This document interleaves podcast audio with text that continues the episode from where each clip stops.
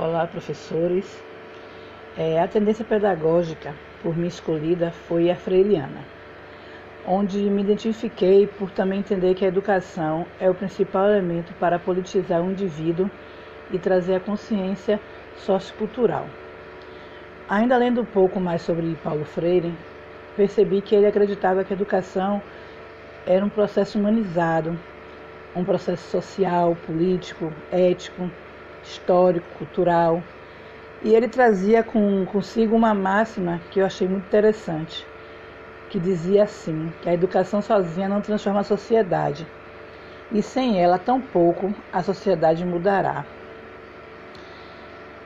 É, a metodologia que era usada por Freire constituía uma maneira de educar que conectava o cotidiano do estudante às experiências por ele vivida utilizando uma investigação temática para verificar o universo do vocabulário do aluno, a sua forma de viver, seus hábitos e costumes, para dessa forma compreender melhor sua realidade.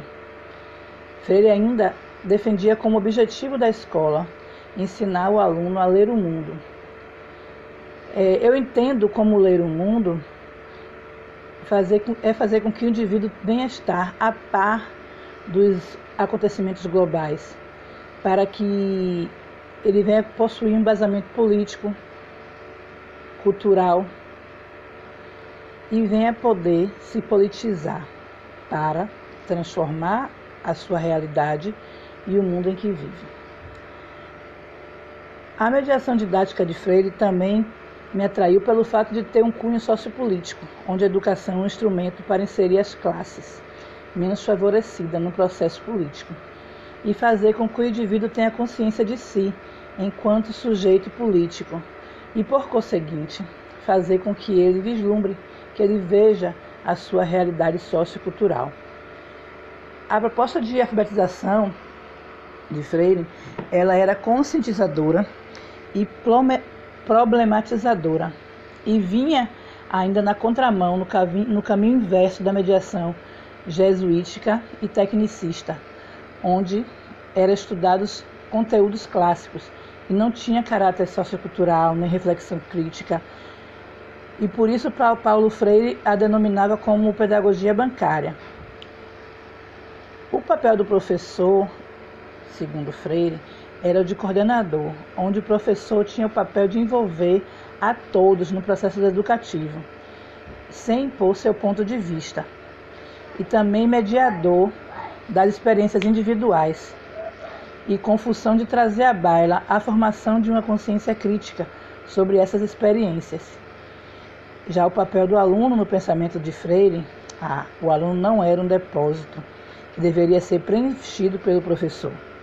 Cada um, juntos, podem aprender e descobrir novas dimensões e possibilidades da realidade da vida pois o educador, segundo Freire, era somente um mediador no processo ensino-aprendizagem. Todavia, Freire não era contra a sistematização do conhecimento e nem contra a transmissão de conteúdo, sendo que seu objetivo não era, não era escolarizar e se informar a consciência política no indivíduo, por meio de diálogo e uma postura democrática, onde se desconstrói o tradicional que era a relação onde o professor ensina e o aluno aprende, fazendo assim que o educador e o educando aprendam junto. Esse foi o conhecimento que eu construí em relação à mediação freiriana e foi a que mais me tocou e a que mais me deixou esperançosa sobre esse processo de educação que está por vir, né, à frente. Educar, politicamente nossos alunos é um caminho para que ocorra as mudanças necessárias no nosso país. Desde já, muito obrigada aos professores e um grande abraço.